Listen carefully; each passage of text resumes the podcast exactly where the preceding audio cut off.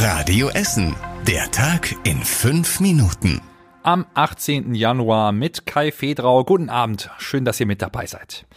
Das neue Deutschland-Ticket soll bei uns im Ruhrgebiet zum 1. Mai starten. Der Verkehrsverbund Rhein-Ruhr, der auch für uns in Essen zuständig ist, hat das gestern auf einer Sondersitzung beschlossen. Der Verkaufsstart wird vier Wochen vorher beginnen. Schon jetzt kann man sich aber in den Apps vom VRR und der Ruhrbahn für das neue Ticket registrieren. Dann bekommt man automatisch Bescheid, sobald der Verkauf startet. Wer schon ein Abo für ein anderes Ticket hat, soll rechtzeitig Infos bekommen, wie es damit weitergeht. Das Deutschlandticket wird 49 Euro kosten und ist bundesweit im Nah- und Regionalverkehr gültig. Heute gab es auch Neuigkeiten zur Situation beim Essener Kaufhauskonzern Galeria. Offenbar stehen dort weniger Filialen vor dem Aus als befürchtet. Das Management und der Betriebsrat haben sich gestern auf Eckpunkte geeinigt, wie es weitergehen soll. Infos zu den einzelnen Filialen gibt es aber noch nicht. Galeria meint aber, dass die Anzahl an bevorstehenden Filialschließungen deutlich verringert wurde. Jetzt hänge es vor allem an den Verhandlungen mit den Vermietern ab, wo es weitergeht und wo nicht. In der Essener Filiale am Limbecker Platz warten die Mitarbeiterinnen und Mitarbeiter auf Informationen, genauso wie der Betreiber des Einkaufszentrums. Der Centermanager meinte auf Radio Essen Nachfrage, dass man dort auf alles vorbereitet sei. Für solche Großflächen in Einkaufszentren gebe es immer einen Plan B. Der Sauberzauber bei uns in Essen steht bald wieder an. Bei der stadtweiten Aufräumaktion machen mehrere Gruppen und Einzelpersonen gemeinsam die Stadt sauber.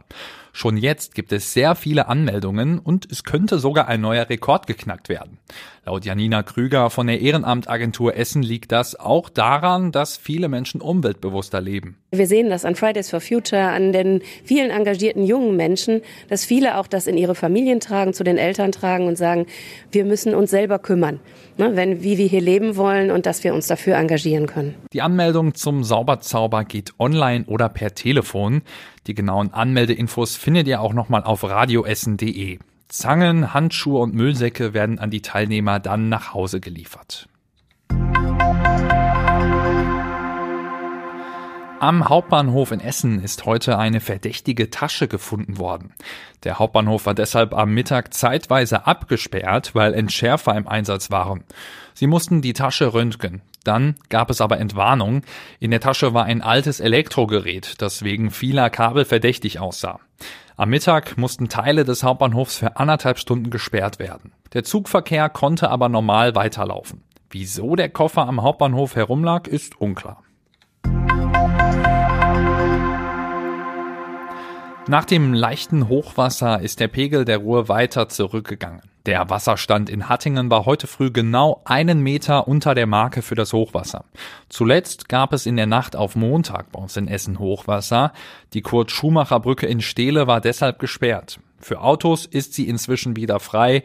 Auch die Schwimmbrücke zwischen Burg Altendorf und Bochum ist freigegeben. Und das war überregional wichtig. Heute Vormittag gab es eine Amokdrohung an einer großen Gesamtschule in Gelsenkirchen.